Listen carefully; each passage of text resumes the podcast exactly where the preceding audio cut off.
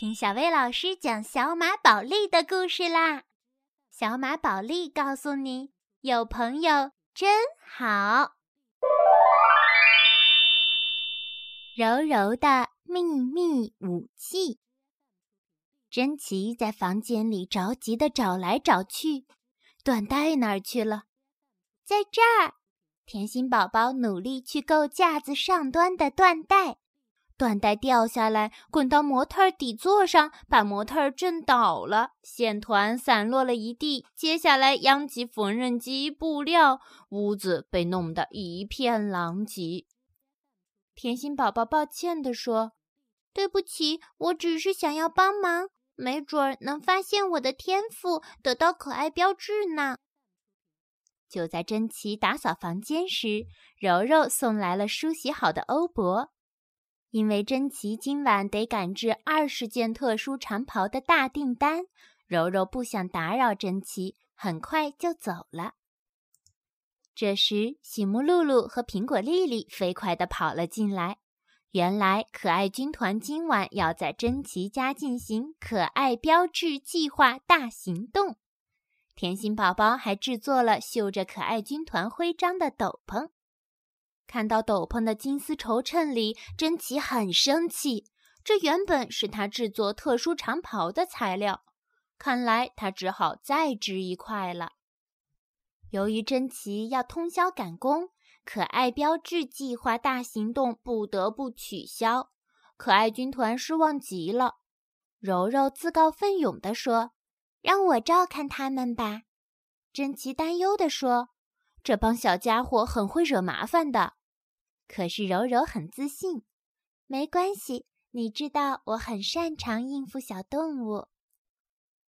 可爱军团兴奋地朝柔柔的小屋跑去，柔柔在后面自言自语道：“今晚肯定很有趣。”路上，柔柔遇到了紫月，紫月打算穿过永恒自由森林去可拉那儿弄些茶。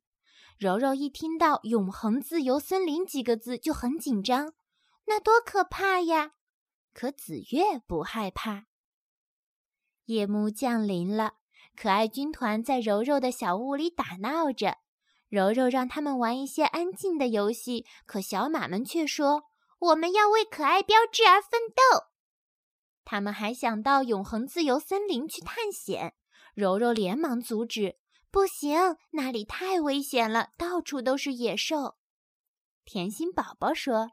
那我们玩抓野兽的游戏吧。追捕野兽的游戏开始了。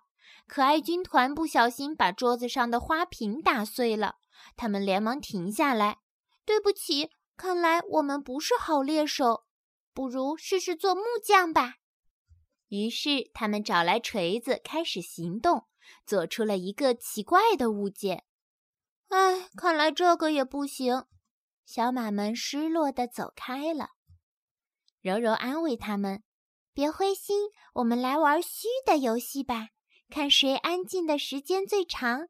我打赌你们都赢不了我。”可是可爱军团一点儿也不感兴趣，甘愿认输，继续追玩打闹起来，还钻进壁炉里玩起了可爱军团矿工的游戏。柔柔催促大家赶紧睡觉，可爱军团失望极了。睡着了还怎么发现我们的天赋啊？也许你们会在梦里发现自己的天赋。说着，柔柔吹灭蜡烛，唱起了摇篮曲。甜心宝宝要求和柔柔一起唱，可他把催眠曲唱成了进行曲，惊醒了院子里的小动物。趁柔柔不注意，可爱军团冲进院子，叫道：“柔柔，你的小鸡跑出来啦！”说着，他们开始追赶起了小鸡。柔柔赶紧追到楼下，生气的大声叫道：“孩子们！”这一喊把可爱军团镇住了。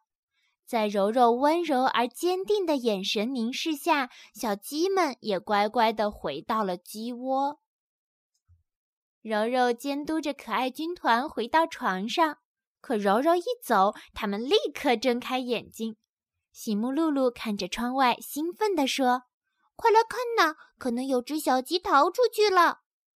院子里一排小鸡的脚印通向森林，篱笆网还破了一个大洞。可爱军团小鸡救援队立刻决定向森林进发。可爱军团偷偷地朝森林奔去，醒木露露的斗篷还被篱笆划破了。过了一会儿，柔柔发现小家伙们不见了。她追到屋外，发现母鸡伊丽莎白也不在。当他看到篱笆网上的破洞、脚印以及斗篷碎布时，柔柔恍然大悟：他们肯定是去永恒自由森林找小鸡了。柔柔鼓足勇气闯进了森林，突然脚下发出了咔嚓一声，柔柔尖叫着狂奔起来。她发现前方有个身影很像紫月，连忙高兴地跑了过去。可当他跑到跟前时，却惊呆了。紫月变成了一尊石像，柔柔更加担心了起来，连忙继续搜寻可爱军团的踪影。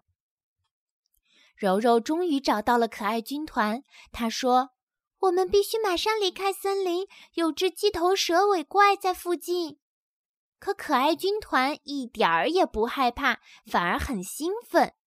突然，他们发现了小鸡的踪影。奇怪的是，居然有两只。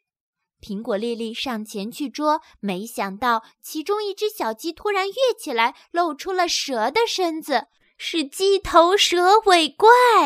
小马们吓得拔腿就跑，怪兽在身后穷追不舍。可爱军团脚下一绊，摔作一团。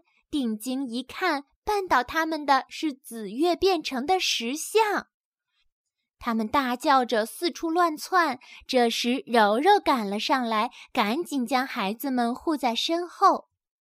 柔柔瞪着眼睛与怪兽对峙起来，眼看自己也要变成石头了，他使出杀手锏，对着怪兽怒吼道：“你以为你是谁呀？竟然敢随便把我的朋友变成石头！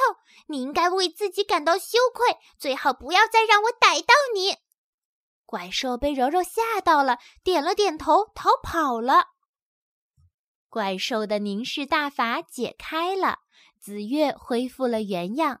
可爱军团满怀崇拜地说：“柔柔，你真厉害，你是凝视大师。”他们真诚地道歉，并保证以后都听柔柔的话。柔柔开玩笑说：“最好这样，否则我要你们好看。”他朝着孩子们眨了眨眼睛，大家一起笑了。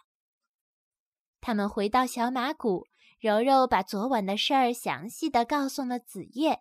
紫月由衷的表示佩服：“你的确很擅长管教那些小姑娘。”柔柔有点不好意思：“我以为我能管好孩子，就像管好动物一样，其实根本不是这样。”这次的事情让我明白，千万不要太过自信了。